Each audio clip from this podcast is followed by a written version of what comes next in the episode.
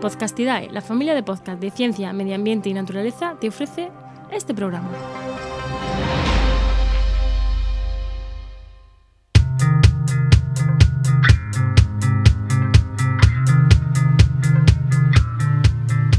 ¿Qué pasa? Acabas de llegar a El Charco, un podcast de opinión sobre medio ambiente.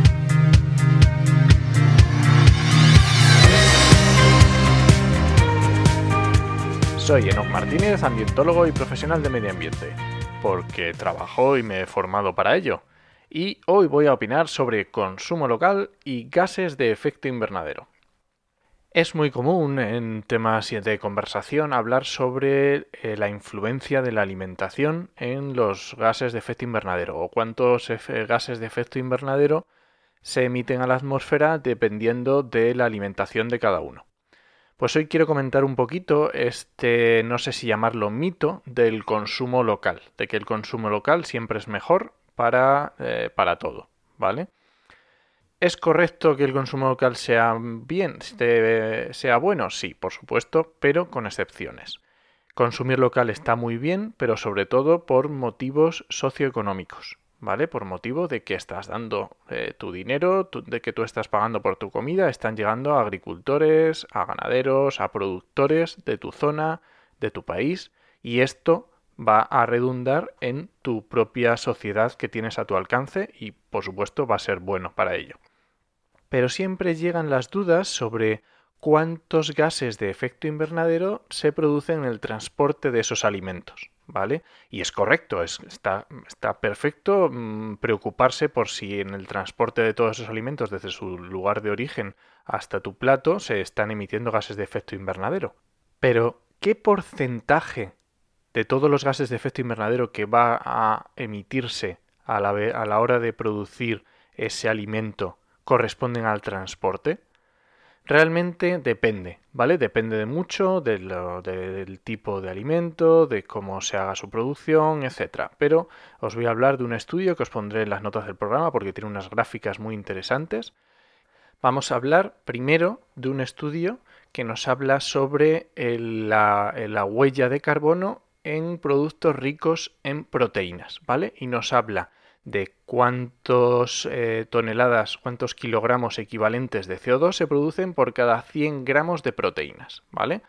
Para empezar tenemos, por ejemplo, vamos a poner un par de ejemplos, es la carne de vacuno, ¿vale? La carne de vacuno nos podemos encontrar carne de vacuno que emita a la atmósfera eh, hasta 30 kilogramos de CO2 equivalente por 100 gramos de proteína, hasta carne de vacuno que emita 9 kilogramos de CO2 equivalente por 100 gramos de proteínas, ¿vale? La variabilidad es enorme, ¿vale? Pero la, la, mayoría se encuentra en torno a los 20-25 kilos de toneladas de, CO2 equivalente, perdón, por 100 gramos de proteínas. Luego podemos encontrar eh, productos como el cordero, que anda también por los 20 o 15-20, podemos el queso, que anda por las 10 kilos por 100 gramos, la carne de cerdo, que anda por los 6 kilogramos por cada 100 gramos de proteínas, el pollo, que va bajando, los huevos, los pescados de piscifactoría, que ya van por los 3 kilogramos más o menos, y luego ya vamos entrando, por ejemplo, en el tofu, que estamos hablando de 1 un kilogramo y medio de CO2 por 100 gramos de proteína, o las judías que nos vamos a 0,6 o los guisantes que nos vamos a 0,3. De esta forma está clarísimo que tenemos productos que van a emitir una cantidad de, CO2 muchísimo más grande que otros. Eso hay que dejarlo por descantado y tenemos que ver las diferentes magnitudes de las que estamos hablando. Estamos hablando desde 30 kilogramos por 100 gramos de proteínas hasta pues 0,5 o 1, kilogramo por 100 gramos de proteína, como pueden ser pues las, las judías, por ejemplo, o los guisantes, ¿vale? Eso serían unos ejemplos para que nos demos cuenta de que realmente la variedad de, de alimentos tiene una incidencia bastante grande. Ahora, esta, esta producción, toda esta producción de alimentos que está emitiendo gases de efecto invernadero, cuánto de esa emisión corresponde al transporte. Pues una regla muy sencillita es que cuanto más kilogramos de CO2 ah, eh, emita un producto, menor porcentaje va a corresponder al, al transporte. Esto quiere decir que si hablamos de cordero, de vacuno, vamos, los, porcentajes de CO2 que corresponden al, transporte son nimios, o sea, nada, o sea, irrisorio, ¿vale?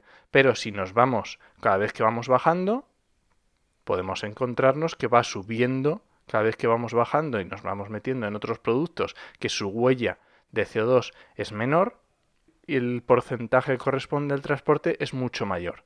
De esta manera podemos hablar de que a lo mejor el azúcar de caña, que estoy viendo por ejemplo en la gráfica, podríamos estar hablando de que ya corresponde con a lo mejor un quinto del total de los gases de efecto invernadero que se emiten durante desde que el azúcar, desde que el producto sale de su tierra, se produce y llega a tu plato, podemos hablar de que podría ser un quinto del total. Pero sin embargo, por ejemplo, nos vamos a eh, las bananas, los plátanos, podríamos estar hablando de hasta el 50%. Así que es muy interesante tener en cuenta que no todo en los gases de efecto invernadero se pueden achacar al transporte cuando hablamos de producción o consumo de alimentos, pero es importante tenerlo en cuenta. ¿Qué influye en realmente en, la producción de alimentos, ¿qué es lo que más se lleva esos gases de efecto invernadero? Pues sobre todo se va a llevar el cambio de uso del suelo. Si tenemos un determinado bosque y nos lo quitamos de en medio para producir alimentos, para plantarlos, eso se va a llevar muchísimo. Más eh, que van a producir gases de efecto invernadero, por ejemplo, todo el desarrollo que se haga en la granja, quiero decir, el estiércol, eh, las fertilizantes, toda la maquinaria de la granja, todo eso va a suponer una producción de gases de efecto invernadero, que es lo que más se va a llevar todo ese gordo de la producción de carbono o de gases de efecto invernadero a la atmósfera. Así que ya lo sabéis, eh, tu dieta es un factor importante para las emisiones de gases de efecto invernadero, pero no hay que volverse loco. Hay otras acciones que están en tu mano y que son mucho más importantes. Pero ese ya es otro charco. Ya sabes que puedes encontrarme en redes sociales como en HMM y en la web podcastidae.com barra el charco. Te espero la semana que viene a la misma hora. ¡Nos escuchamos!